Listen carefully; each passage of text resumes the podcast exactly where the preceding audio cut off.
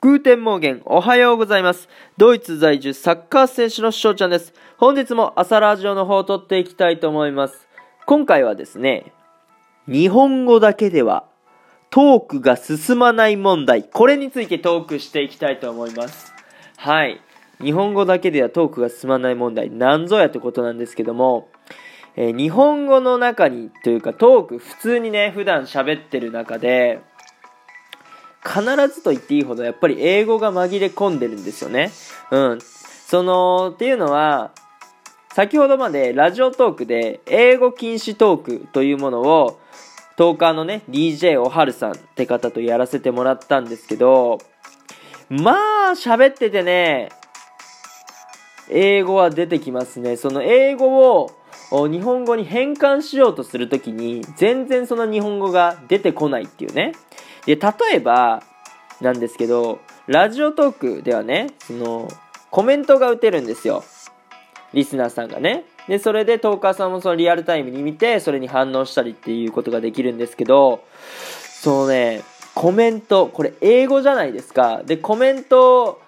お気軽にしてくださいねっていう感じで言うんですけども、このね、コメントをお気軽にしてくださいのコメントを、まあ日本語に言い換えないとそれが伝わらないんですよ。だから、変換しないといけないんですけど、その時ね、マジで思いつかなかったんですよ。コメントを日本語に変えることが。で、えー、っと、後々ね、調べてみたら、批評とか、評論とか見解とか意見とか出てきたんですよ。そ評論なんて、なんか評価してね、えー、なんか言ってるみたいな感じじゃないですか。で、見解なんてその堅苦しくてさ、えー、見解を述べる、私の考えを述べる。まあ確かにコメントかもしれないんですけど、ちょっと硬すぎると。で、意見だってまあそういった部類じゃないですか。っていうと、やっぱりコメントっていう単語をしっかり日本語に置き換えることってできないんだなって思ったんですよね、その時。皆さんどう思いますかね、これに関しては。で、あとはですね、でよく使っちゃう言葉といえばですね、OK。もうこれはね、皆さん本当に使ってるでしょ。これ OK の感情をさ、他の言葉で言い表せてんのかなとかは思うんですけど、もう癖づいちゃってるよね、とりあえず OK に関しては。うん。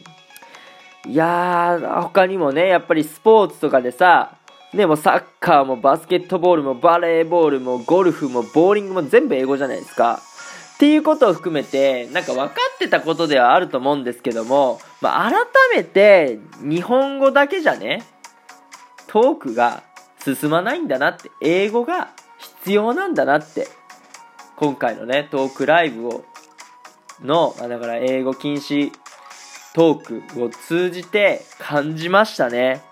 うん。っていうことで皆さんも、まあ普段からね、何気なく使ってる日本語の中にも、英語がね、紛れ込んでますよってことをね、まあ、あの、お伝えさせていただきます。ということでですね、まあ、3分半を過ぎましたので、今日はこの辺で終了させていただきたいと思います。いいなって思ったらフォロー、リアクション、ギフトの方よろしくお願いします。今日という日が良き一日になりますように。愛年青年宅のビスダン。チュース